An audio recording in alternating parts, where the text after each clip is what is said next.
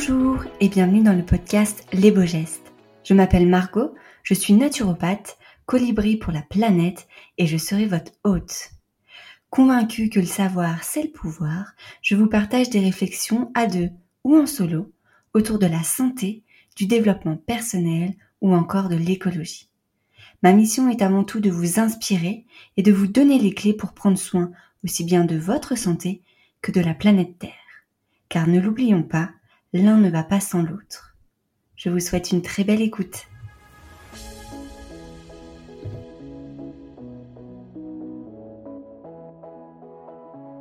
Aujourd'hui, j'ai le plaisir d'accueillir une personne que j'admire énormément et avec qui j'avais grande hâte de faire cette interview. Vous l'avez vu dans le titre, ce n'est autre que Julie Pradine, une naturopathe. Malheureusement, la connexion n'a pas toujours été notre amie pendant cette interview, donc je vous demanderai un petit peu d'indulgence, mais je ne pouvais pas ne pas vous partager euh, notre échange, donc je ne vous en dis pas plus et je vous laisse rejoindre ma conversation avec Julie. Bonjour Julie et bienvenue sur le podcast Les Beaux Gestes. Je suis plus que ravie de t'avoir avec nous aujourd'hui. Salut Margot, je suis ravie aussi. Alors, ensemble, on va bien évidemment parler de santé. Et avec toi, j'aimerais bien faire un petit focus sur l'alimentation de manière générale en naturopathie. Mais avant de commencer, pourrais-tu te présenter pour les quelques personnes qui ne te connaisseraient pas? Alors moi, c'est Julie Pradine, je suis naturopathe, créatrice de contenu, euh, autrice de quelques petits bouquins et euh, je suis également formatrice et conférencière. Rien que ça. et du coup, est-ce que tu pourrais nous raconter un petit peu ton histoire et notamment comment tu es arrivée à la naturopathie, spécialement sur l'alimentation? Euh, alors, du coup, ben, généralement, on a toujours à peu près le même chemin, le même parcours. Euh, suite à un choc émotionnel, il y a dix ans, j'ai perdu mon, beau-père. Et suite à ça, du coup, s'en est suivi ben, pas mal de troubles euh, digestifs, de maladies de peau, d'intolérance alimentaire, d'allergies. Du coup, euh, j'ai pas mal fait d'aller-retour, malheureusement, euh, ben, aux urgences, dans les hôpitaux, etc., pour essayer ben, de trouver un lien avec euh, ben, ce que j'avais. J'avais pas encore fait le lien entre l'émotionnel, donc le corps et l'esprit. Mmh. Euh, et malheureusement, mais en fait, c'était le début des diagnostics des syndromes de l'intestin irritable. Et c'est vrai que c'était pas forcément bien diagnostiqué, bien encadré. Et on me parlait beaucoup ben, d'apprendre à gérer mon stress, gérer mes émotions, gérer ben, du coup ce deuil. Mmh. et ben, forcément, ça a été très compliqué pour moi parce qu'on n'a pas, on cherche des solutions des choses qui sont palpables, donc c'est super compliqué. Donc j'ai cherché un peu comme tout le monde sur Internet en tapant euh, mal au ventre, syndrome de l'intestin irritable, euh, œdème, eczéma, etc. Et euh, j'ai eu beaucoup de chance parce que à l'époque j'étais animatrice en école, je donnais des cours d'art-thérapie. Et euh, j'ai eu une amie qui était indienne, qui donnait des, cours à, l'école, qui était animatrice aussi, et qui m'a proposé de partir en Inde avec elle parce que je lui disais, est-ce que tu connais l'Ayurveda, etc. Donc elle, dans ses origines, tout le monde connaît, hein, c'est, normal là-bas, il y a ministre Ayurveda, euh, ministre yoga en Inde. Et du coup, ben, elle m'a embarquée euh, dans son voyage. Donc elle, elle a fait un voyage qui n'était pas du tout dans la médecine naturelle. Et du coup, on a fait un parallèle où moi, j'avais mes petits cours avec, euh, j'avais mon, traducteur avec moi. Donc, on a fait euh, le petit chemin en Inde. J'ai fait plein, plein, plein de, villes, de cliniques. Génial. Là où, ben, du coup, j'ai euh, enfin découvert la médecine intégrative parce qu'en fait, la naissance pour moi de cette connaissance de, du travail de binôme entre un médecin allopathe et un médecin naturel, ben, c'est là-bas que j'ai découvert. Donc, du coup, ben, j'étais à la place euh, de, du maître Ayurveda. Du coup, j'avais un, professeur avec moi. C'était génialissime. Et quand je suis rentrée, visualisation totale, je me suis dit, mais moi, plus tard, je veux pareil. Je veux qu'en France, ça soit reconnu. C'est normal. Genre, chacun son taf. Mais c'est vrai que je voyais l'Ayurveda, la place que ça prenait et le temps gagné pour l'allopathe, parce que du coup, ben, lui, il avait juste à poser le diagnostic, les médicaments, euh, la chirurgie, etc. Et que derrière, il y avait un suivi qui était global avec apprendre à bien dormir, euh, s'alimenter, le soin par les plantes, marcher, le mouvement, le yoga. Et du coup, ben, la personne euh, qui était dans la médecine naturelle prenait plus de temps. Et du coup, celui à la médecine allopathe, ben, il avait aussi plus de temps pour se consacrer à d'autres patients et qui mm. avaient des pathologies qui étaient plus compliquées et il fallait vraiment les prendre euh, ben, rapidement en plus. Donc vraiment, c'est pour ça qu'il n'y avait pas de, de, concurrence, de bâton dans les roues. C'était incroyable. Franchement, c'était vraiment super. Donc, quand je suis rentrée, rapidement, j'ai voulu repartir parce que quand on est expat, on a du mal à vouloir ça. voilà, rentrer à la maison, tu connais. Euh, et du coup, ben, en fait, j'ai découvert euh, la médecine euh, chinoise. Donc, en fait, la chance de pouvoir partir au Vietnam pendant un an. Et euh, là-bas, en fait, je me suis dit, euh, là, je suis en train de me former à la médecine chinoise. L'Ayurveda, je suis encore en train de l'approfondir parce qu'on apprend tout le temps. Mm. Et en fait, il me restait une dernière corde à mon arc que j'avais pas, ben, c'était la naturopathie. Et du coup, la naturopathie, ça a été un petit peu atypique parce que j'ai fait plusieurs allers-retours quand j'étais au Vietnam, donc j'ai vécu plus d'un an. Et euh, j'ai fait des allers-retours parce que euh, je suis très famille, donc c'était dur pour moi d'avoir totalement la vie d'expat. Euh, donc j'ai fait quand même des allers-retours pour, pour surtout voir ma maman et, et mmh. mes grands-parents. Et, et, du coup, dans cette quête-là, ben, j'essaie de trouver des écoles, mais j'étais quand même en souhait de distanciel parce que j'étais quand même expat. Et euh, j'ai trouvé bonheur ben, dans une école euh, suisse qui a bien voulu euh, me faire un, ben, un, parcours un peu atypique. C'était une école qui était en présentiel, mais j'avais tellement vendu ma lettre de motivation, mon CV, ce que je voulais faire, les choses que je voulais bouger, que du coup, ben, ça a été un peu c'était rare parce que j'étais la première euh, de, ce cursus-là. Donc, j'ai fait les premiers Zooms euh, avec un ordinateur ouvert dans une classe avec un tuteur qui m'a accompagné durant, euh, ouais, ça a été durant bien un, an et demi. C'est vrai que normalement, c'était une formation qui durait deux ans et demi, trois ans. Mais vu que j'étais expatriée, que j'avais pas forcément d'amis, ben, quand on est expat, on n'est pas tout le temps en train de de faire des vlogs voyages. Eh ouais. Surtout peut-être à l'époque. voilà, donc du coup, bah, j'étais beaucoup enfermée et euh, du coup, bah, en fait, tu peux bien travailler. En plus, tu as le mm. décalage horaire, donc euh, bah, du coup, des fois, ça aide parce mm. qu'au moins, tu peux mieux t'organiser. Et ben, en fait, je suis rentrée parce que limite Covid aussi. Donc, euh, c'est vrai que quand ah j'étais là-bas, j'ai lancé mon compte avant de rentrer. Donc, j'avais fait mon compte Instagram rapide parce qu'il n'y avait pas de trop de naturopathes. Donc ça, c'était en 2018. 2018, voilà, j'avais déjà fait l'Inde, j'étais au Vietnam, j'étais à fond en médecine chinoise, euh, naturopathie, etc. Du coup, j'ai lancé mon, compte Instagram parce que je disais à ma mère, moi, je vais bientôt rentrer à la maison. Euh, il va falloir que je prépare, j'ai envie de faire du domicile, euh, je sais pas, je vois que c'est pas forcément très connu, etc. Et en fait, euh, quand j'ai commencé à faire mes cours, ben, j'ai fait le premier post Instagram, genre qu'est-ce qu'est la naturopathie, les lois de la santé, tu connais? On l'a tous fait. voilà, les tempéraments, les quatre, voilà. Sauf que du coup, il n'y avait personne qui faisait ça, donc c'est vraiment la découverte euh, totale en soi. Et euh, je marquais, ben, comme nous on fait, tu vois, on partage nos petites recettes, etc. Mais moi, c'était des recettes vietnamiennes où je montrais ben, comment on pouvait apporter par... Voilà, c'était des fruits qui n'étaient pas forcément trouvés chez nous, mais c'était toujours adaptable. J'avais une machine à jus déjà, parce que les jus de légumes, ça a été la première chose que j'ai mis euh, en place dans ma vie. Donc ça, c'était il y a, il y a sept ans. J'attaque ma huitième année euh, dans les jus de légumes. C'est une vraie, une vraie passion. Donc même là-bas, euh, j'ai eu de la chance parce que j'avais un extracteur de jus là-bas dans l'appart où on, où on logeait. Et du coup, quand je suis rentrée, c'est vrai que ben, j'ai continué à faire mon Instagram. C'est là où euh, j'ai eu ma première consultation aussi avec euh, ma naturopathe et que j'adore et que j'envoie toujours d'ailleurs des, des, personnes qui habitent à, à Avignon que j'adore. Et là, je me suis dit, OK, tu as fait ta première consultation naturo, tu as un background indien, asiatique, tu commences à te peaufiner. Il y a eu le confinement. Le confinement a fait que j'ai basculé mes consultations en visio.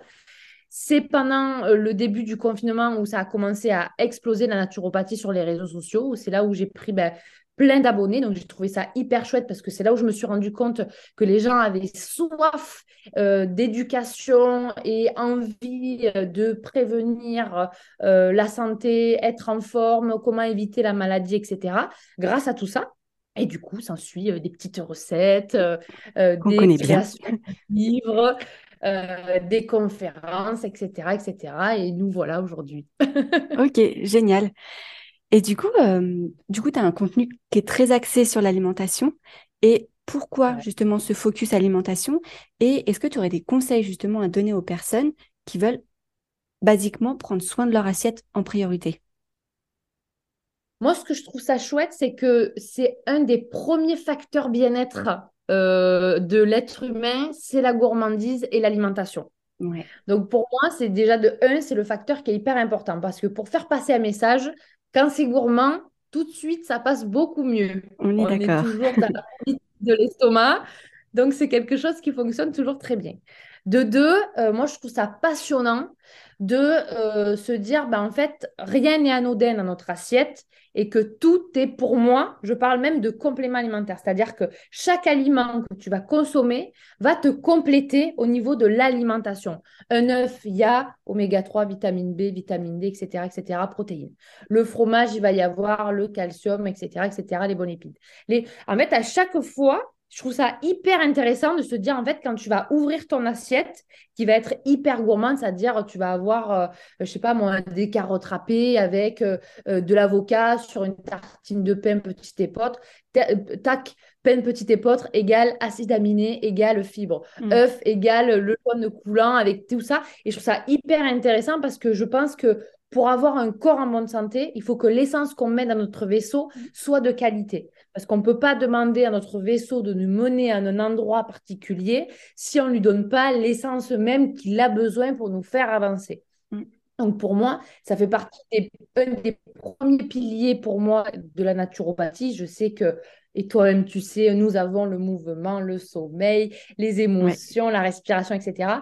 Mais c'est l'alimentation pour montrer aux gens que non, la naturopathie, c'est pas que manger des graines avec de l'eau euh, et euh, sans goût. C'est vraiment regarder le panel du banana bread mmh. avec euh, des déj gourmands, euh, des puddings de chia, euh, des miams aux fruits, euh, des, des, choses hyper colorées, violets et du vert clinquant avec du matcha, avec des légumes de saison, etc.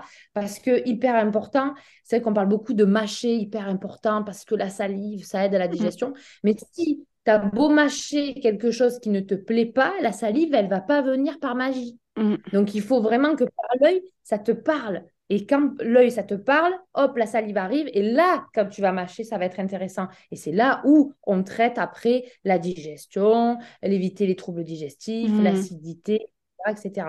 Donc, c'est pour moi, c'est vraiment pour moi, pour, pour transmettre un message, de, de faire éveiller les papilles gustatives, je trouve que c'est pas mal. Et tu le fais très bien sur tes réseaux avec toutes les petites recettes. Je t'avoue qu'elles donnent très envie. Et, euh, et ce que j'aime beaucoup aussi dans ce que tu viens de dire, c'est que de voir les aliments pas comme des calories, comme beaucoup le font, mais comme nutriments. Et ça, c'est une vision complètement différente qui peut changer complètement la face des choses sur les aliments. Tout à fait. Parce que c'est vrai que dans l'émotionnel, vraiment de, se dire, ben, en fait, corps-esprit, on, a vraiment besoin des vitamines et des minéraux. Ça, les mm. naturopathes, on est, euh, on est partisans, on est les premiers à, à tendre les banderoles. Mais je trouve que c'est important aussi de, parler aussi des macronutriments, comment s'éduquer à l'alimentation, parce que c'est vrai qu'à l'école, on ne nous en parle pas et c'est bien dommage. Et c'est vrai que ben, pour bien travailler à l'école, pour être proche euh, de, euh, des personnes qui en ont le besoin, pour avoir une bonne écoute, pour euh, réaliser une bonne activité, pour marcher, courir, monter les escaliers, bien dormir, etc. Si on ne s'alimente pas bien, bah, en fait, moi je dis toujours, on a, on est nos deux meilleurs amis, c'est-à-dire on a la meilleure COPS euh, cerveau et la meilleure COPS intestin corps. Et c'est vrai que du coup, il faut toujours que ce soit le binôme et que ça s'entende bien. Hmm. C'est-à-dire que s'il y en a un qui n'a pas la pêche parce que justement il lui manque quelque chose, ben, la meilleure amie en face, qu'elle voit sa copine pas bien, elle n'est pas en forme non plus parce qu'il y a un hmm. minimum d'empathie, parce qu'il y a un lien qui est hyper scellé, hyper fort entre notre cerveau, notre corps et notre esprit. Donc c'est pour ça que je pense, et, ça, j'ai l'impression que ça fonctionne pas trop mal avec les recettes, on commence à bien comprendre la valeur des aliments. Et c'est vrai que les calories, pour certaines personnes, oui, ça peut être intéressant pour certaines pathologies, pour aller au plus profond, mais vraiment dans les santé, dans la prévention là où on est, pour vraiment se dire de te détacher des calories qui peuvent être, surtout qu'il y a des calories vides, et ça, et on n'en parle pas forcément parce qu'on est mm. là avec nos étiquettes, mais malheureusement, sur les étiquettes, il manque les vitamines, les minéraux, les oligo-éléments, le rapport indice glycémique que peut avoir sur le corps, etc., etc. Et tout ça, c'est bien que de plus en plus de personnes ben, de eux-mêmes s'y intéressent pour se dire bon ben en fait il est grand temps euh, que je vois ce que je peux m'apporter pour aller mieux et ça je trouve ça vraiment euh, génialissime. Ouais, c'est essentiel. Finalement, regarder la qualité aliments parce que ça aussi on le néglige pas mal en disant euh, il faut pas manger ci, il faut pas manger ça, mettons le gluten, mais il y a une qualité de gluten, une qualité euh, de produits laitiers qui peuvent faire complètement toute la différence. Et justement, ces, ces vitamines et ces minéraux ne sont pas les mêmes dans chaque euh, aliment. Tout à fait. C'est pour ça qu'il faut varier son alimentation. En plus, on se régale et en plus, on apporte des choses qui sont différentes. Tout à fait. Et on nourrit son, son microbiote pour un bidou en pleine santé. Tout à fait. J'aimerais savoir, euh, parce que je pense que ça intéresse aussi pas mal de personnes, s'il y a un régime alimentaire qui est entre guillemets idéal. Parce qu'on entend beaucoup de parler de sans lactose, sans gluten, sans food map. Je pense que beaucoup sont perdus. Et même en tant que naturopathe, des fois, on peut se poser la question au début de notre activité en se disant, mais en fait, où est le vrai du faux? Voilà. Est-ce que tu, aurais, euh, tu pourrais nous éclairer par rapport à ça? Alors, je ne sais pas si je vais éclairer, mais en tout cas, moi, je pense qu'il n'y a pas de régime idéal pour, euh, pour tout le monde. Parce que je pense que c'est du cas par cas. Après avoir, par expérience, vu des personnes qui avaient, par exemple, une pathologie de sclérose en plaques et qui mangeaient de la viande tous les jours et qui n'avaient plus aucun symptôme parce que c'était propre à eux, ça fonctionne tant mieux. Il y a des personnes qui avaient des troubles digestifs, qui sont passées au véganisme et que tout va bien, il y a zéro carence, ils ont un thé éclatant, et bien tant mieux pour eux. Mmh. Moi, je pense que la vie est faite d'expérience et je pense que si on n'expérimente pas et qu'on n'est pas dans l'alimentation intuitive, parce que pour moi, il y a bien une approche la plus importante pour moi, c'est l'alimentation intuitive. L'alimentation intuitive, pour moi, c'est notre cerveau, c'est une bibliothèque.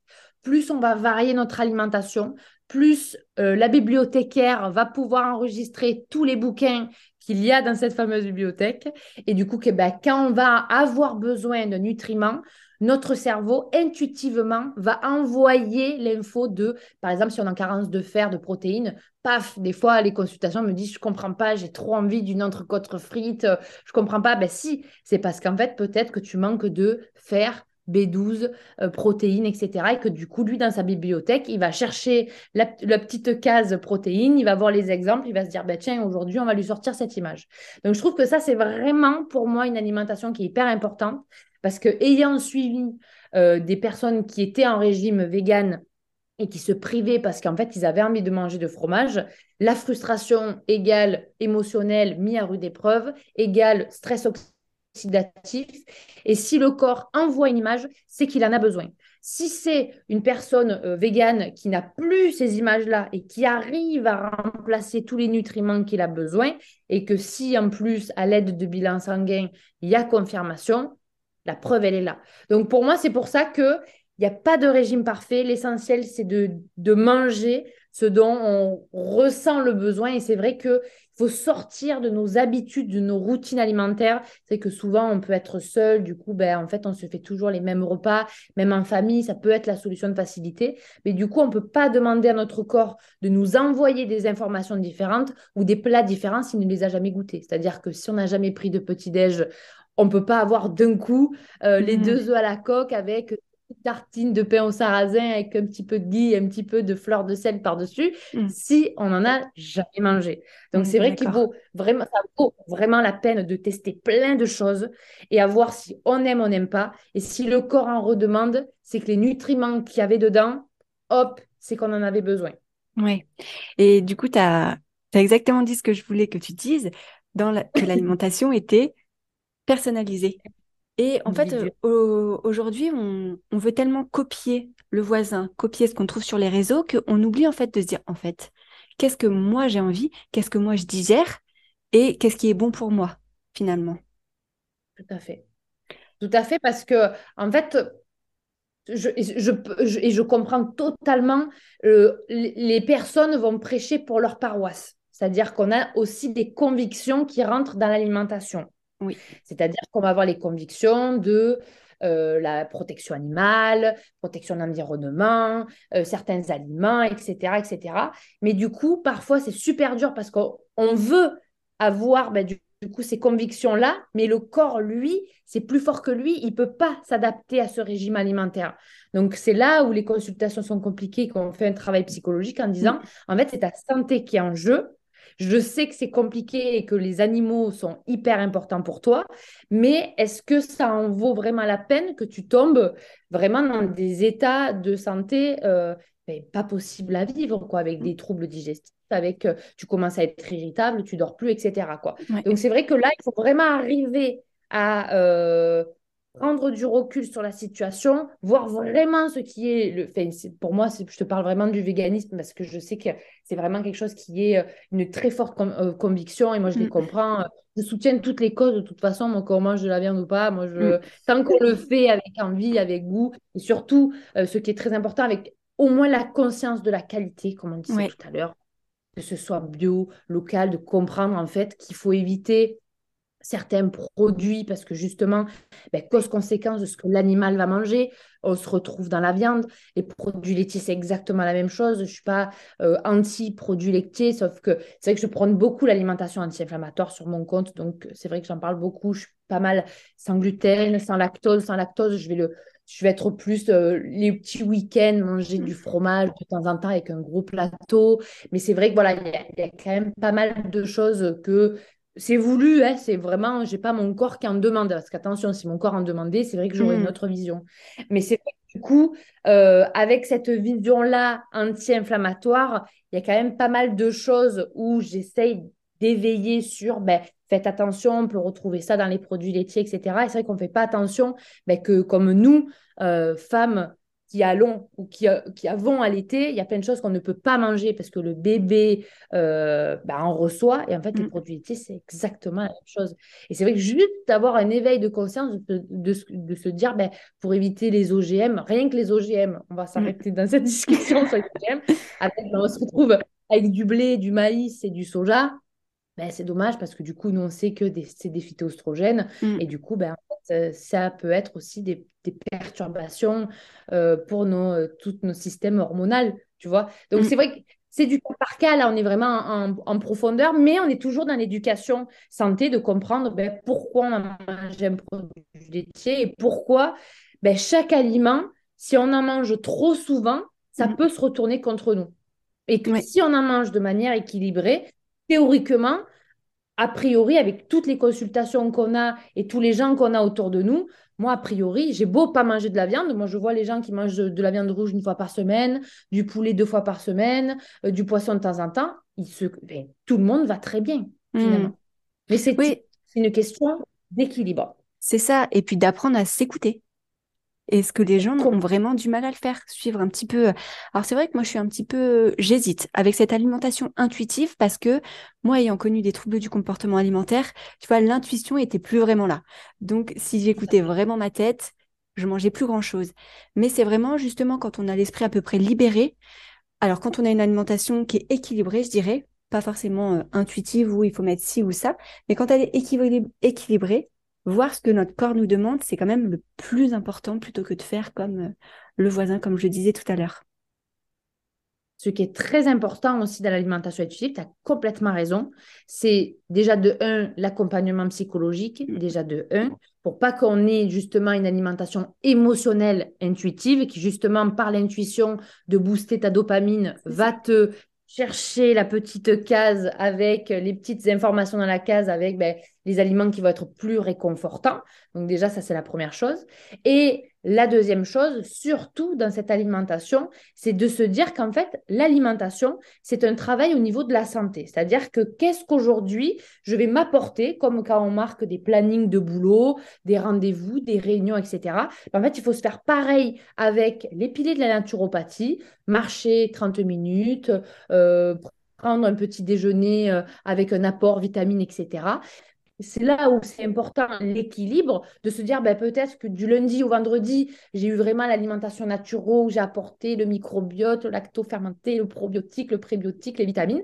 Et le week-end, je peux aller au restaurant, être en moment social, aller manger avec ma famille, manger des choses qui ne sont, on s'en fout, pas naturels, on va dire pas naturels, mais il n'y a rien qui est euh, naturel, pas, naturel, mais vraiment c'est pas ça, mais vraiment pour expliquer euh, mmh. en global, ça va être, je sais pas moi, des choses qui vont être en gluten, en lactose, des tiramisu, des desserts. Moi, je dis toujours les pop au cinéma, des M&M's. Parce qu'en fait, tu sais que la plupart du temps, tu as apporté des bonnes choses à ton corps. Mmh. Et c'est pas parce que deux, trois fois dans ton week-end, tu vas avoir des choses qui vont sortir de, de, tes habitudes de placard à la maison, qui vont faire que tu vas avoir une culpabilité, une chute ou une intoxication de ton corps. Non, hmm. parce que ton corps, il a bien bossé, il est bien, il est en forme.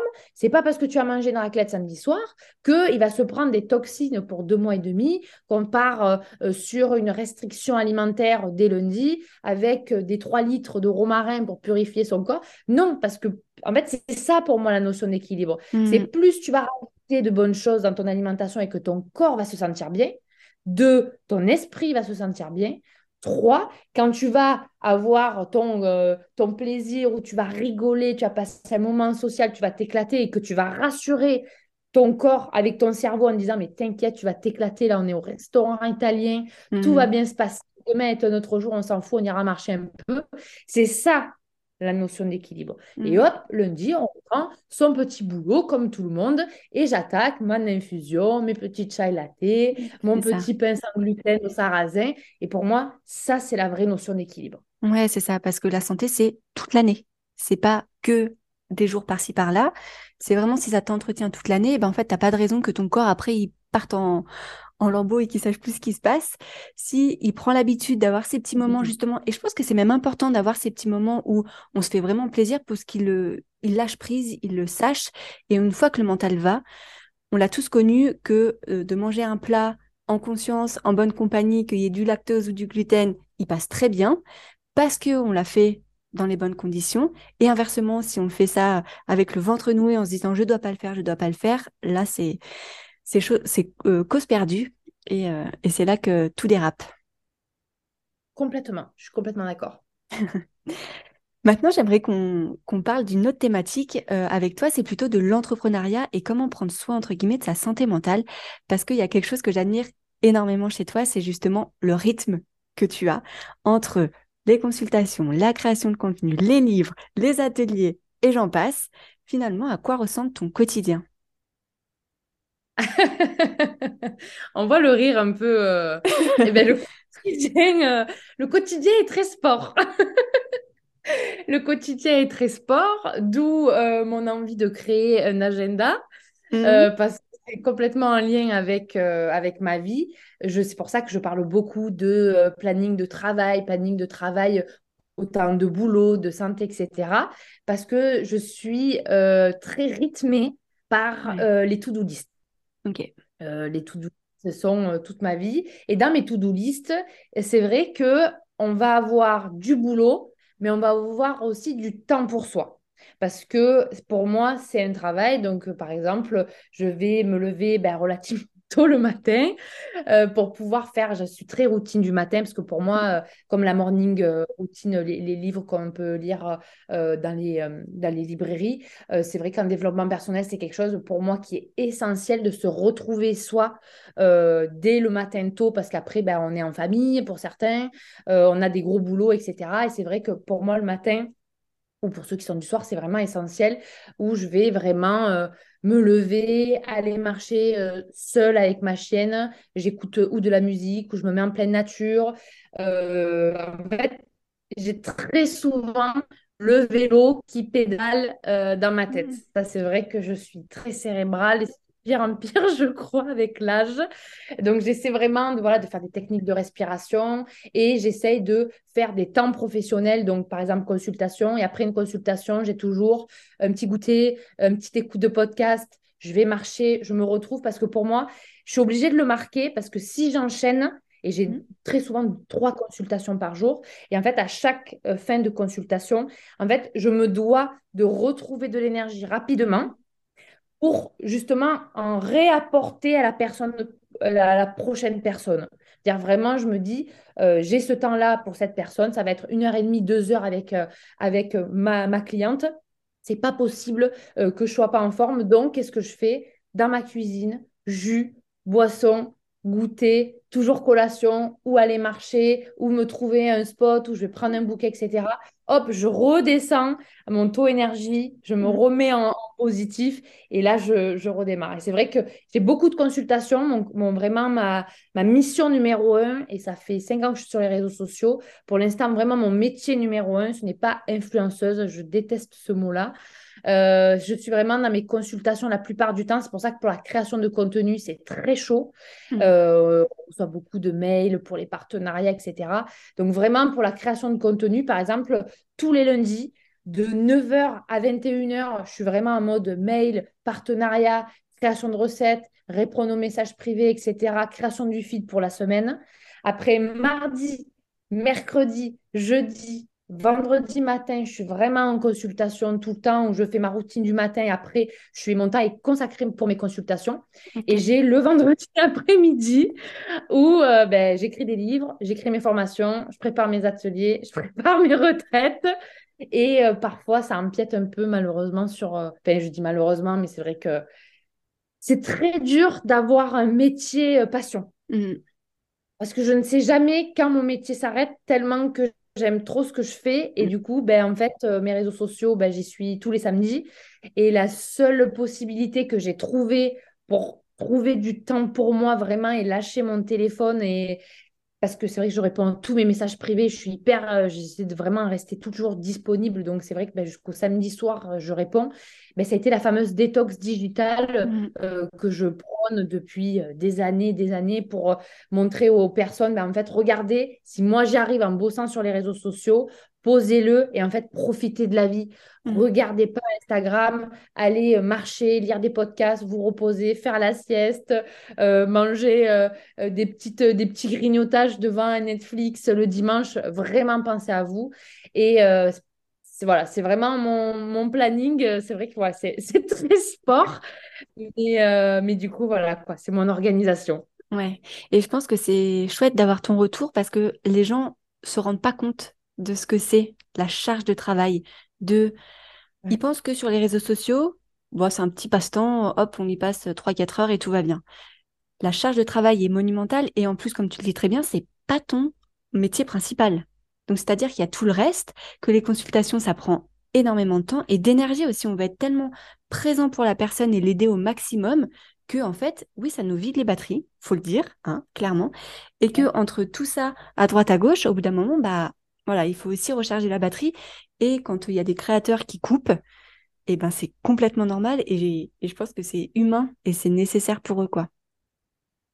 Ah bah, je recommande toujours, euh, de, même pour les créateurs de contenu, euh, les, copines euh, que nous sommes sur les réseaux sociaux, en fait, il faut vraiment faire comme un, CDI, c'est-à-dire il y a cinq, pour moi, il y a minimum cinq semaines de vacances à l'année à couper euh, les personnes seront toujours là, euh, les abonnés seront mm. toujours là parce que les gens s'intéresseront toujours à la naturopathie.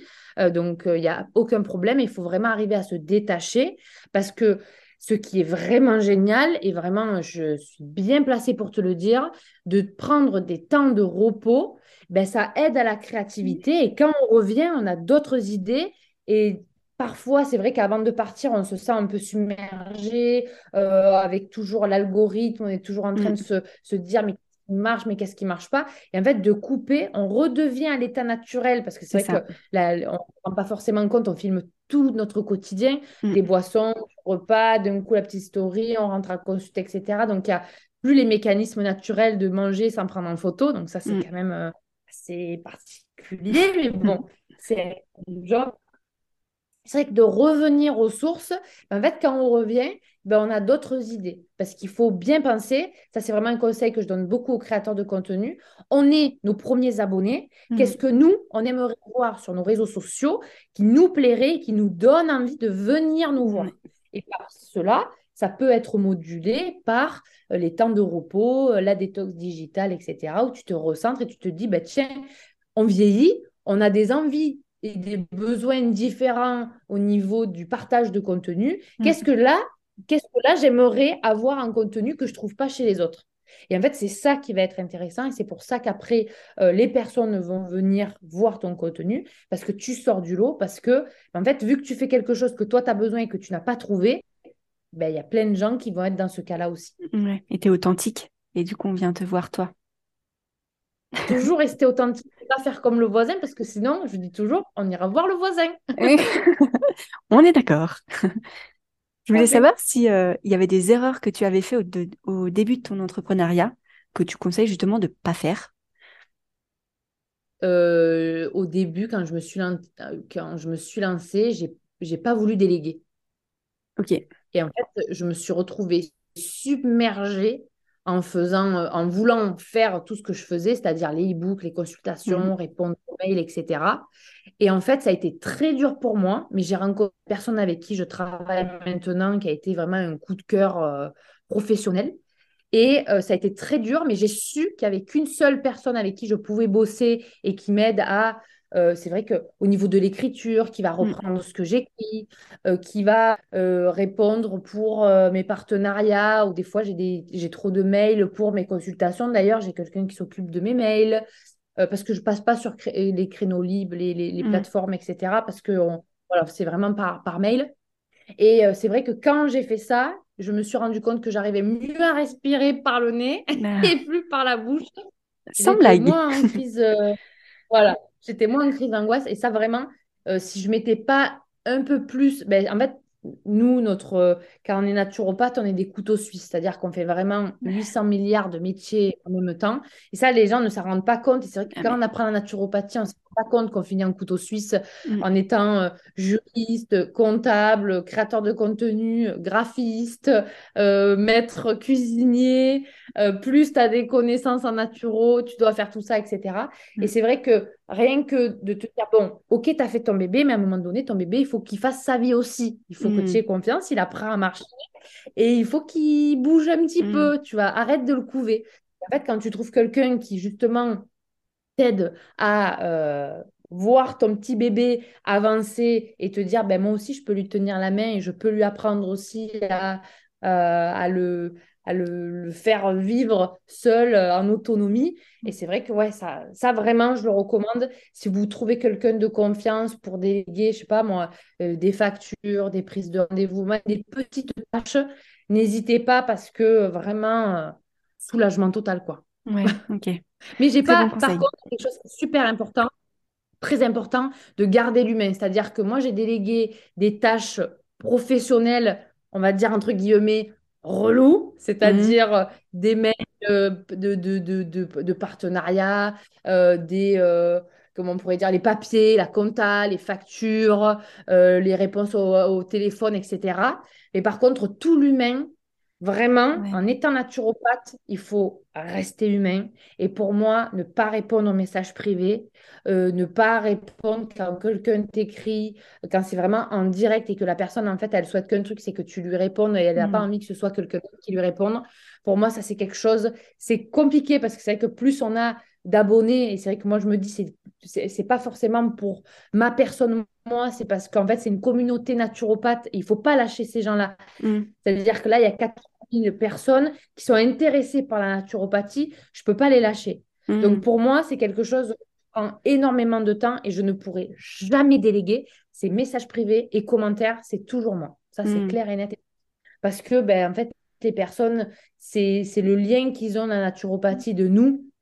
Je trouve ça dommage de mettre quelqu'un qui, généralement, n'est pas forcément dans la naturopathie qui va répondre en plus.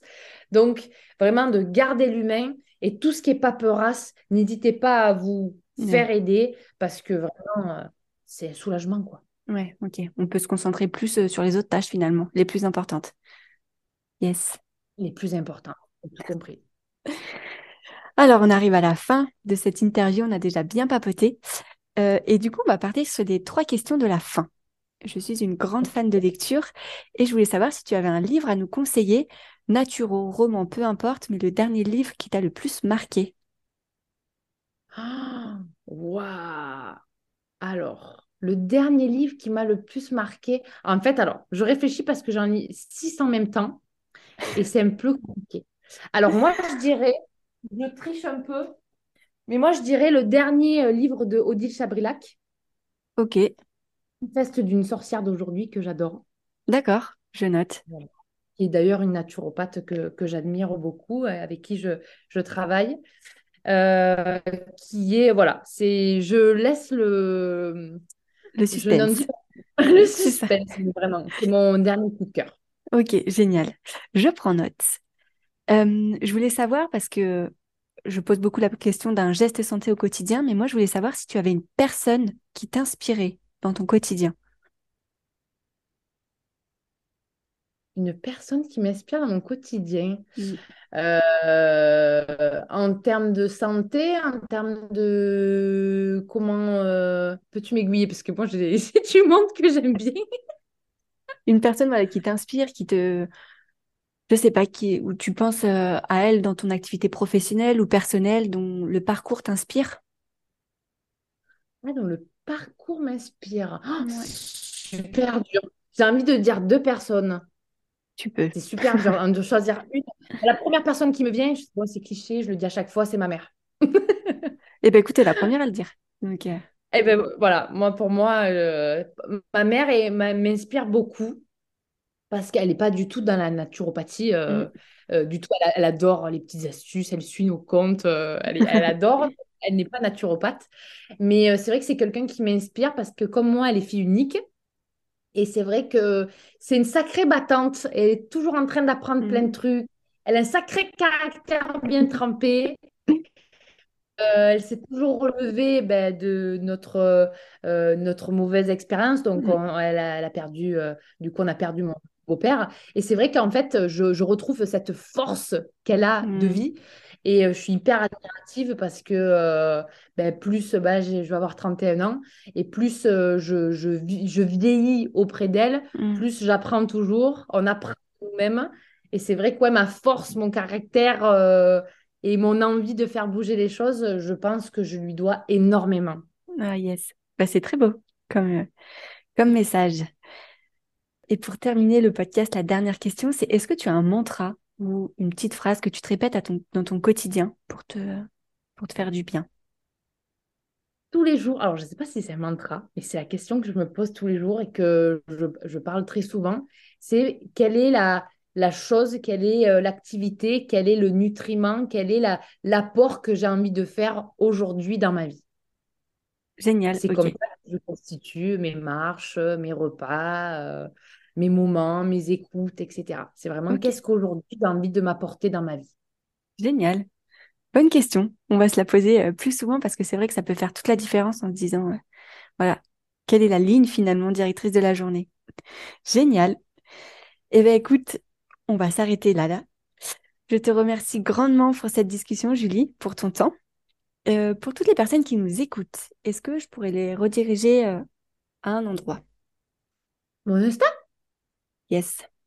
Ok.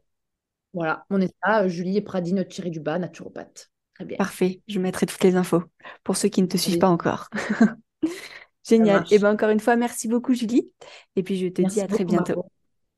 Salut, à bientôt.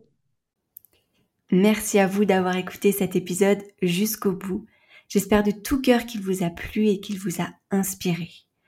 N'oubliez pas de vous abonner au podcast sur votre plateforme d'écoute préférée et de le noter avec la note de votre choix. N'oubliez pas de nous rejoindre sur les réseaux sociaux, sur le compte Instagram Les Beaux Gestes pour connaître toutes les coulisses du podcast. En attendant, prenez soin de vous et je vous dis à très bientôt.